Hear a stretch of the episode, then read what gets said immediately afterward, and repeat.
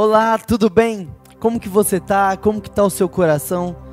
Antes de tudo, eu quero te dizer: não tema, pois o Senhor é contigo. Seja forte e corajoso, porque Ele estará com você em todos os momentos e por onde você estiver. É momento de orarmos, louvarmos e absorvermos tudo aquilo que Deus tem para falar com a gente. Então, a partir de agora, deixe de lado as distrações e se concentre em dedicar totalmente esse tempo ao Senhor. Nós estamos na série O Cristão Não Praticante. E essa série é uma série muito pertinente. E ela é muito pertinente porque, segundo o IBGE, quase um terço da população brasileira é cristã. Agora, pensa comigo, se de fato quase um terço da população brasileira fosse cristã, nós não viveríamos no mundo do qual nós vivemos.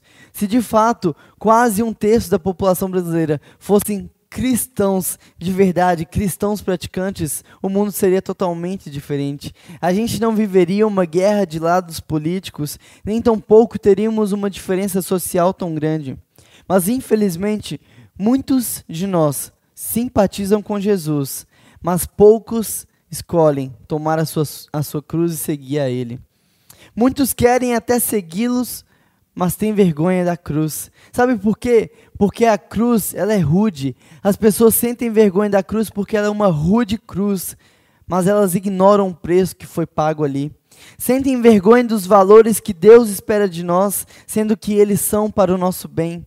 Sentimos vergonha de dizer que temos um Deus, sendo que foi Ele que deu a própria vida por nós, e é Ele que nos dá propósito para a nossa vida.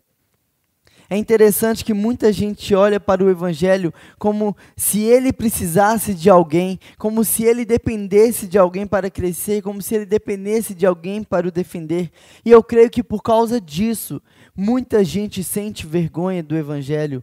Os próprios cristãos vivem de maneira uh, piedosa demais, triste demais, sofrida, esperando que todos sintam piedades por eles. Os próprios cristãos vivem dando a parecer que temos um Deus ditador um Deus rude, um Deus mesquinho, que só suga e quer nos ver tristes. Mas é o contrário, Deus não precisa de nós, somos nós que precisamos dele. Nós que temos o privilégio de coparticipar do que ele está fazendo no mundo. Nós precisamos mudar nossa mentalidade de ver um Deus que precisa e começar a ver um Deus que pode, mas que nos dá a oportunidade. E aí eu vou entender que sou eu que preciso cada vez mais desse Deus. Ele não precisa do nosso dinheiro ou dos nossos esforços, mas se nós não destinarmos isso para Ele, nós não encontraremos propósito e nós perderemos no percurso da vida.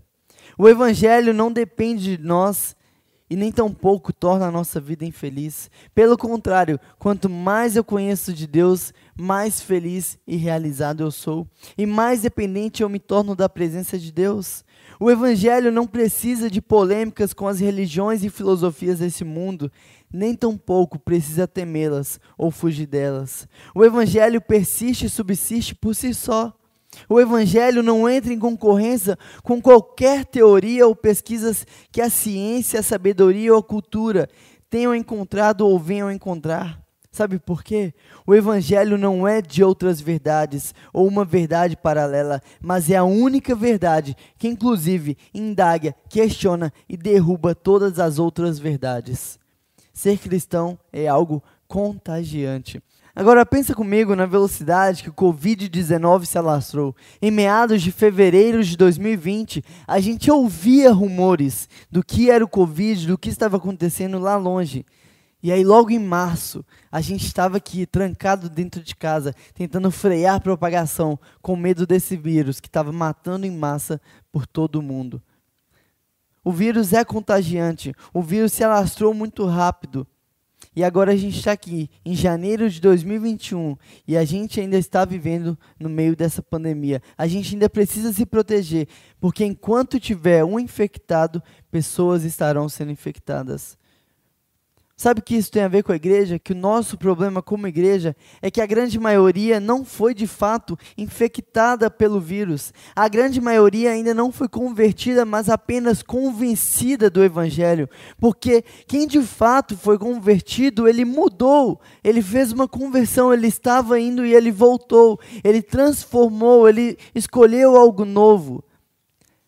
Agora, quem foi convencido, ele está ali pelo movimento. Ele está ali, mas ele não faz diferença. Ele escuta, mas ele não pratica. Ele apenas foi convencido de que está ali é algo bom, mas não muda nada na vida dele. Ele não muda nada. Ele está ali pelo momento. Ele apenas frequenta, escuta, mas nada muda. Está na igreja todos os domingos, mas a semana ele sente vergonha de Deus. Ou ninguém sabe que ele é cristão. Falo isso porque hoje nós falaremos do cristão que crê em Deus, mas se envergonha dele. E talvez você em pensamento está dizendo: eu nunca me envergonhei do Evangelho, eu nunca neguei a Cristo, eu nunca me envergonharei de Deus. Será mesmo? Será mesmo que você nunca vendeu seus valores por vergonha do que iam falar ou pensar de você? Será que você nunca teve vergonha de dizer não a uma proposta de ficar com alguém, ou de transar antes ou fora do casamento, ou até flertar com alguém de maneira que desagrada a Deus? Você nunca mentiu por sentir vergonha da verdade? Você nunca deixou de falar a verdade a alguém por vergonha do que ela ia pensar de você? Você nunca deixou de ajudar alguém por vergonha do que iam pensar? Então, se você não tem vergonha de Deus, se você fala dele publicamente com palavras e com atitudes, se você não se envergonha do Evangelho, por que, que a sua casa ainda não está cheia de pessoas que amam estar perto de você porque elas sentem Deus na sua vida? Se você é alguém que não tem vergonha do Evangelho e fala publicamente, declara com a sua vida que você ama a Deus, por que, que não tem pessoas ao seu redor querendo conhecer Deus através de você? Se você nunca teve vergonha de Deus, cadê as inúmeras pessoas que você contagiou? Infelizmente, isso é muito real e você não é o único. Se de fato todos nós vivêssemos como contagiados, rapidamente nossos familiares, amigos, vizinhos já teriam conhecido a Deus através de nós. O cristão que estou dizendo aqui é o famoso cristão 007. Ele está lá, mas ele está escondido. Ele está lá, mas ninguém sabe que ele é cristão. Ele está lá, mas ninguém conhece de fato a sua identidade. E ele faz questão de que ninguém descubra. Prefere a timidez do que a ousadia do evangelho. Prefere a omissão do que a atitude. Prefere o silêncio do que a verdade avassaladora. Se você é cristão e ninguém na sua sala sabe, se você é cristão e para sua família não faz diferença, se você é cristão e o seu cônjuge não se constrange com seu amor e com seu serviço, me desculpe a franqueza, mas ou você não entendeu o evangelho ou você se envergonha dele. E foi para pessoas como nós que Paulo escreveu o texto que vamos ler. Eu te convido a abrir a, a sua Bíblia agora em Romanos. Nós vamos ler o capítulo 1, nós vamos ler o versículo 16. Romanos, capítulo 1, versículo 16. Enquanto você procura, eu quero te desafiar. A gente sempre convida uh, a vocês a anotarem a pregação, a anotarem pontos. Anote, porque isso, além de te ajudar a reter melhor, além de te ajudar a concentrar, depois você pode consultar quando você quiser relembrar essa mensagem. Vai ser muito bom para a sua vida. Deixe sua Bíblia aberta aí, vamos orar? Pai, obrigado, Deus. Obrigado porque a tua palavra ela é viva e ela é eficaz. Obrigado porque o Senhor não depende de mim, Pai. Obrigado porque o Senhor não depende da minha homilética, da minha hermenêutica, o Senhor não depende da minha fala. O Senhor faz por si só, Pai. Eu sou apenas um instrumento aqui disposto a ser usado por ti. Por isso eu te peço, fale através dessa mensagem, Deus. Acorda a tua igreja, Pai. Chama a tua igreja pela responsabilidade. Chama a tua igreja ativa porque está na hora da igreja levantar e começar a viver como de fato os cristãos devem ser, Pai. Nos leve a um nível mais profundo de intimidade contigo. Fale conosco, Pai. Em teu santo e poderoso nome que nós oramos. Amém. Vamos ler? Não me envergonhe do Evangelho, porque é o poder de Deus para a salvação de todo aquele que crê. Primeiro do judeu, depois do grego. Vamos ler de novo. Não me envergonhe do Evangelho, porque é o poder de Deus para a salvação de todo aquele que crê. Primeiro do judeu, depois do grego. Vamos dividir aqui em três palavras: vergonha, poder e salvação. Em primeiro lugar, então, a vergonha. Aqui Paulo está afirmando que ele já está pronto para ir pregar o evangelho em Roma. Paulo já estava cumprindo boa parte das suas viagens missionárias, mas ele ainda queria chegar em Roma. E aqui é o momento em que ele está declarando que ele está pronto para pregar o evangelho em Roma, e ele fala que ele não se envergonha do evangelho. Mas o porquê que Paulo está dizendo que ele não se envergonha se ele durante vários momentos já demonstrou sua atitude e amor pelo evangelho? Roma, ela, ela era a capital, ela era a sede do poder mundial. Então, Roma tinha um grande desprezo pelo evangelho. E aí o fato de Roma ser essa capital mundial nos faz entender a importância de Paulo dizer que ele não se envergonhava. Porque Roma ela era a capital do império. Imagina comigo a nação Agora imagina uma cidade que domina pela força, pelo poder e todo mundo teme aquela cidade. Assim era Roma. E os romanos valorizavam a força, o poder e o domínio. Eles eram a nação dominadora daquele tempo. Aí imagina comigo Paulo chegando na capital do império, onde supervaloriza o poder e o domínio para pregar de um Deus que veio redimir a humanidade e que era pobre, filho de um carpinteiro desconhecido, foi traído, negado, morreu de maneira mais vergonhosa, porque naquele tempo, quando alguém era crucificado, era a pior morte possível. Só criminosos morriam da maneira da cruz, porque morrer na cruz era como se ele fosse o pior criminoso. Então, para Roma era vergonhoso isso. Então, Roma desprezava o evangelho por causa disso. Aí agora imagina Paulo chegando em Roma nesse império e dizendo que o Deus, o Todo-Poderoso, veio em forma humana pobre, foi traído, rejeitado e foi morto da maneira mais vergonhosa possível. E aí Paulo vai a Roma para anunciar que aquele que foi traído, rejeitado e crucificado era Deus. Por isso que ele diz: você tem o segredo da vida no seu coração, você tem a fonte da água viva e inesgotável, você tem um mapa do tesouro, onde encontrar amor de graça. Por que a sua vergonha ainda te impede de levar esse amor às pessoas? Por que a sua vergonha ainda te impede de tirar as pessoas do inferno? Por que a sua vergonha te impede de declarar que existe um Deus que morreu por ela e que quer dar sentido e significado para aquela vida? Por que a sua vergonha ainda te impede de dar esse amor para as pessoas que estão morrendo tentando encontrar? Por que você tem deixado pessoas morrerem de sede? Sendo que você sabe onde tem a fonte de uma água inacabável. Sentir vergonha de Cristo não quer dizer ser ateu ou sentir uma repulsa por Deus, mas sentir vergonha é deixar que seus medos pessoais sejam maiores do que a sua ousadia em amar e se entregar. Quer um exemplo? Está lá em Lucas capítulo 22. Eu vou ler para você, você pode me acompanhar se quiser. Então, prendendo-o, levaram-no para a casa do sumo sacerdote. Pedro seguia à distância, mas quando acenderam fogo no meio do pátio e sentaram ao redor dele, Pedro sentou-se com eles. Uma criada o viu sentado ali à luz do fogo, olhou fixamente para ele e disse: Este homem estava com ele. Mas ele negou: Mulher, não o conheço. Pouco depois o homem o viu e disse: Você também é um deles. Homem, não sou, respondeu Pedro. Cerca de uma hora mais tarde, outro afirmou: Certamente esse homem estava com ele, pois ele é galileu. Pedro respondeu: Homem, não sei do que você está falando. Falava ele ainda quando o galo cantou. O Senhor voltou-se e olhou diretamente para ele. Então Pedro se lembrou da palavra que o Senhor lhe tinha dito: Antes que o galo cante hoje, você me negará três vezes.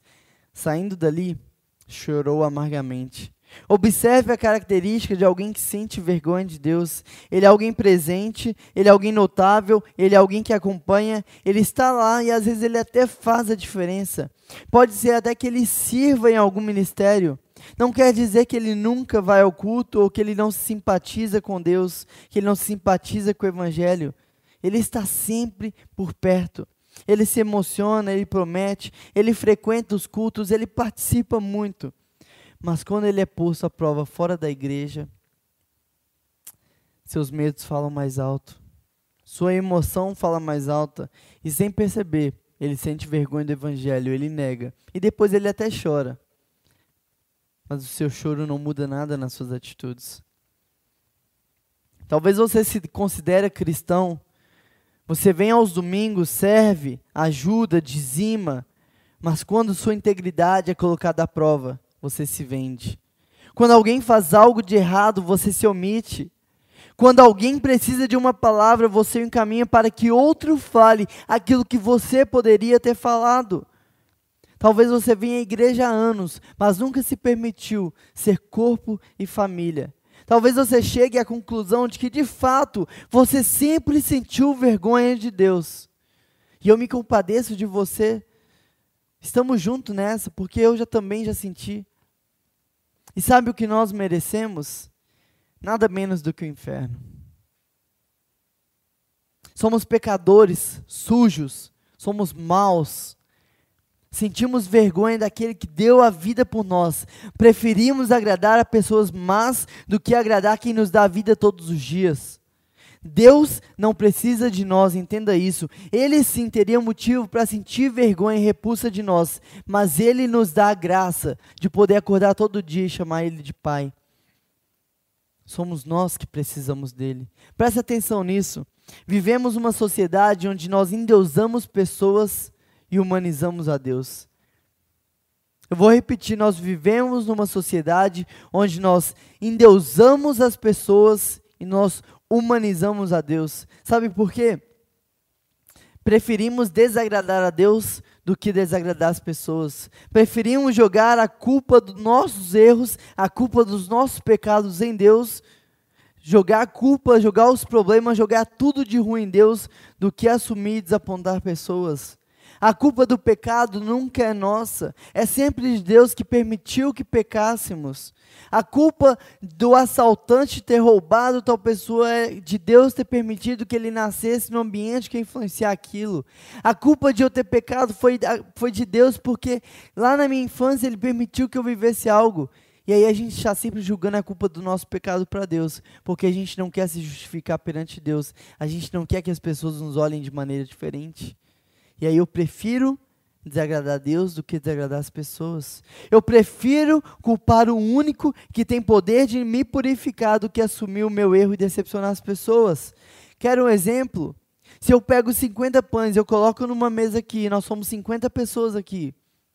Imagina comigo que 10 pessoas comam 5 pães cada uma. 40 pessoas vão ficar sem pão. E aí a culpa é minha que dei os pães ou são dessas pessoas que comeram e não repartiram? A culpa são dessas pessoas, mas sabe o que a gente faz? A gente joga a culpa para Deus. A gente joga a culpa da fome do mundo para Deus, sendo que a gente não está repartindo o que a gente tem. A gente joga a culpa do morador de rua para Deus, sendo que a gente não está indo lá e fazendo o que a gente pode fazer. Eu prefiro culpar a Deus do que assumir meus próprios erros. Na visão do reino, quando eu assumo o meu erro, eu sou curado. Na visão do mundo, quando eu assumo o meu erro, eu sou pior do que os outros. E aí eu prefiro a visão deste mundo e eu endeuso as pessoas, colocando nelas a admiração que eu deveria colocar em Deus. E eu humanizo Deus, jogando nele a culpa que deveria ser só minha. E aí, neste momento, eu demonstro a minha vergonha por Deus, porque se eu agrado a Deus, eu vou desagradar as pessoas, mas se eu agrado as pessoas, eu vou desagradar a Deus. E sabe o que nós, como igreja, estamos preferindo? Desagradar a Deus e agradar as pessoas. E isso é bíblico, porque foi o próprio Jesus quem falou, está lá em Tiago. Ele disse: Quem quer ser amigo do mundo se faz inimigo de Deus. Agora me diz: Você tem vivido para agradar as pessoas ou para agradar a Deus? Você tem vivido querendo amar as pessoas ou querendo amar a Deus? Você tem vivido idolatrando as pessoas ou idolatrando a Deus? Quem tem sido o Deus da sua vida? Porque Jesus falou: não dá para servir a dois senhores. Não dá para ser amado por Deus e pelo mundo. Eu preciso tomar uma decisão. Eu preciso escolher um lado. Você precisa escolher um lado. Você quer viver para agradar pessoas? Você quer viver para impressionar pessoas? Você quer viver para que as pessoas vejam em você uma imagem falsa? Ou você quer viver se dedicando a um Deus que conhece o seu íntimo e ainda assim, vendo os seus piores podres, escolheu te amar? Agora, o interessante é que se eu escolho amar a Deus, Ele me faz ter que amar as pessoas. Mas se eu escolho amar as pessoas, elas me fazem ter de virar as costas para Deus e desprezar esse Deus. viver uma vida que desagrada a Ele todos os dias? Qual tem sido a sua escolha? Servir a esse Deus que te faz amar as pessoas ou servir essas pessoas que te faz odiar a Deus? Qual tem sido a sua escolha?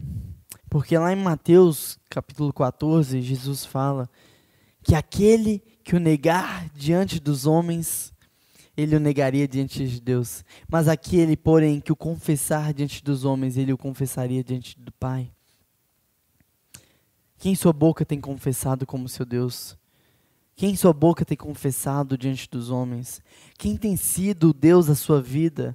Eu endeuso pessoas e humanizo a Deus quando eu deixo de lado o meu Deus e eu profiro palavras malditas para pessoas que pensam diferente de mim. Eu humanizo Deus quando eu deixo Ele de lado para xingar pessoas que têm um partido político diferente do meu. Quando alguém fala mal do político que eu gosto, ou da bandeira que eu levanto, e aí eu escolho deixar Deus de lado e matar por essas causas, do que escolher a Deus e me matar em benefício do outro. Você não foi criado por pessoas. Não foram pessoas que deram a vida por você. Não são pessoas ou políticos que te dão um fôlego de vida todos os dias. É o Jesus Cristo, o Rei dos Reis, o Alfa e o Ômega, o grande eu sou, o início e o fim, que escolheu morrer para que você tivesse vida. Então pare de sentir vergonha desse Deus que renunciou para que você tivesse.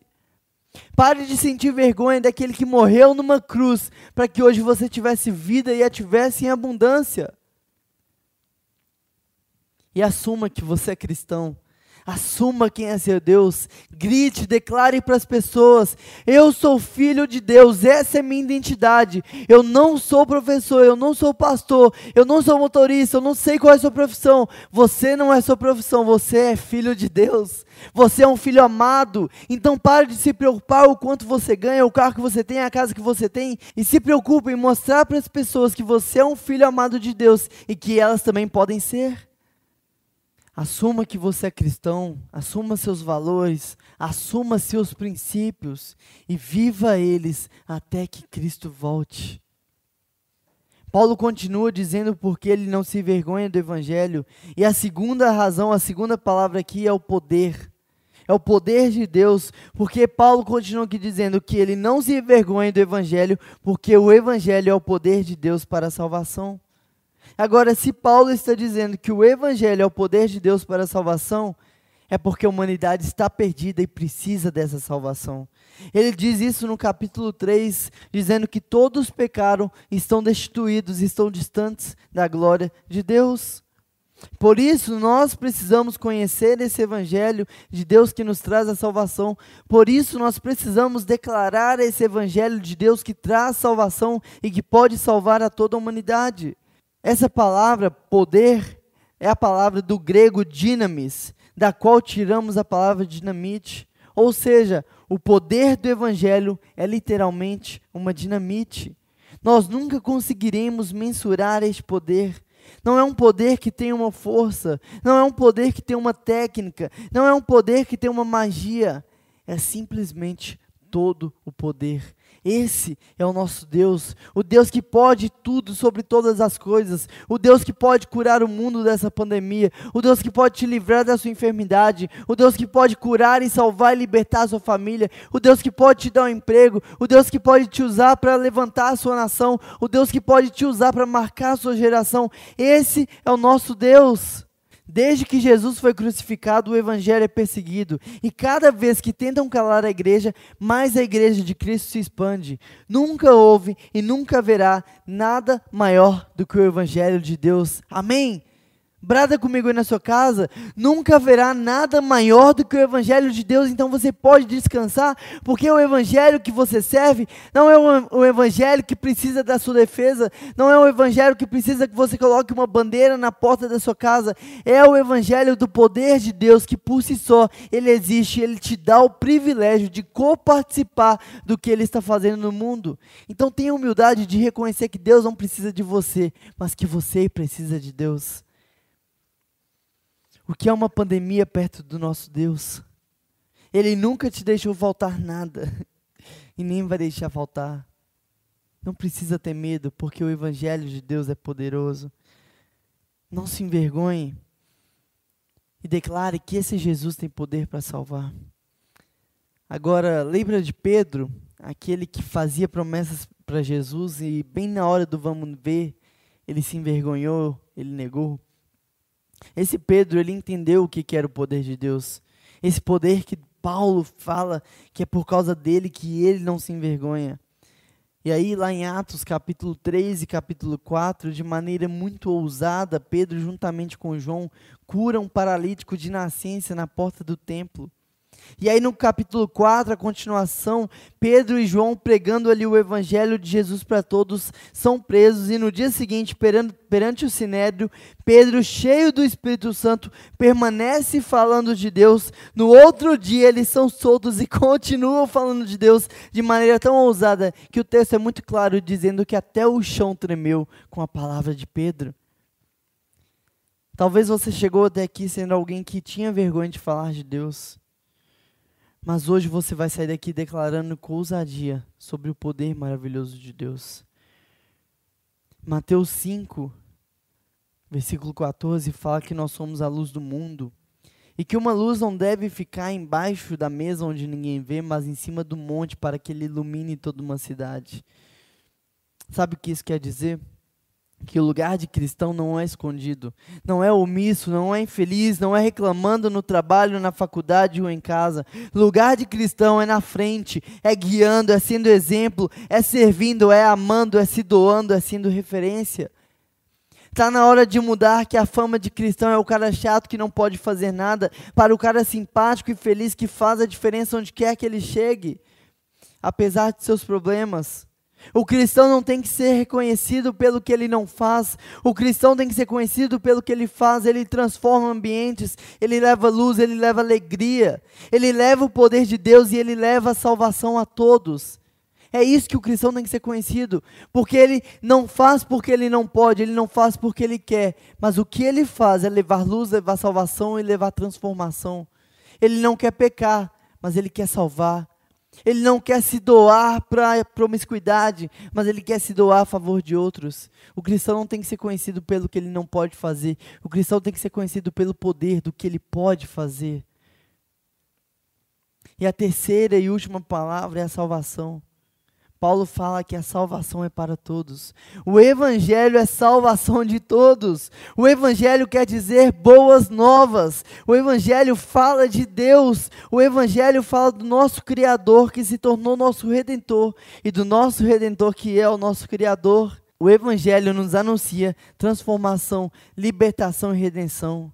O Evangelho é a vitória da vida sobre a morte. O Evangelho requer fé, porque somente para quem crê ele é o poder de Deus para a salvação.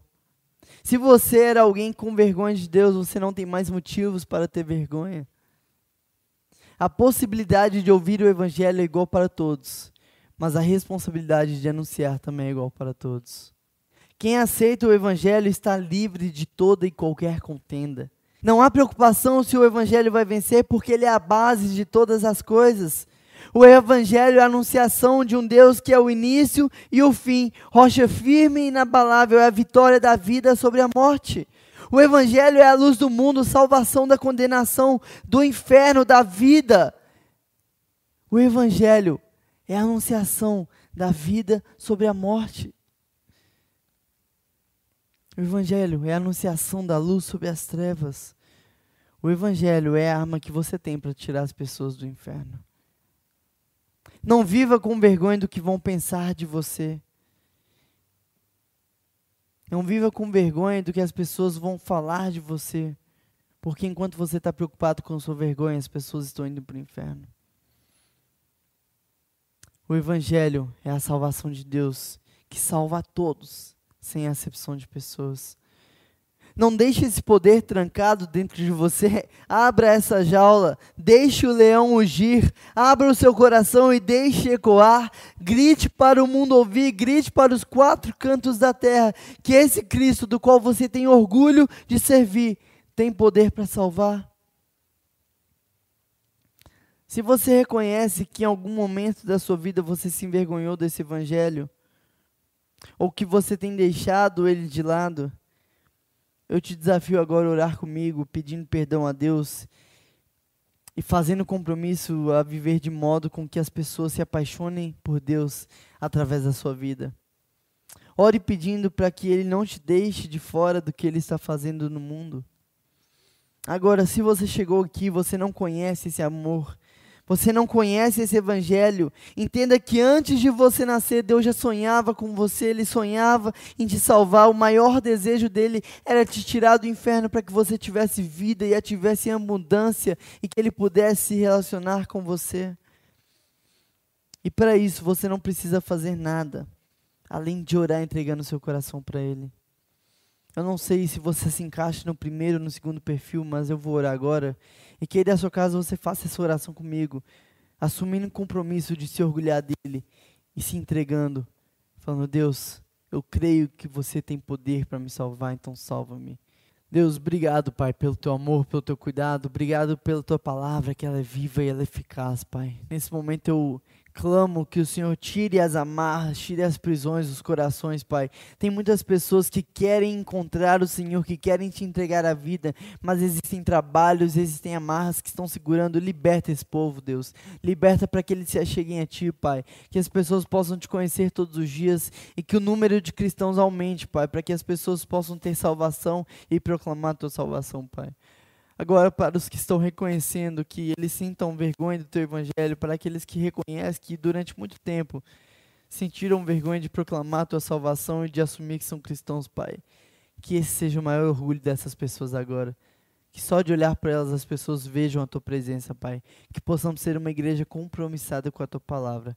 Essa é a nossa oração. Em teu santo e poderoso nome que nós oramos. Amém.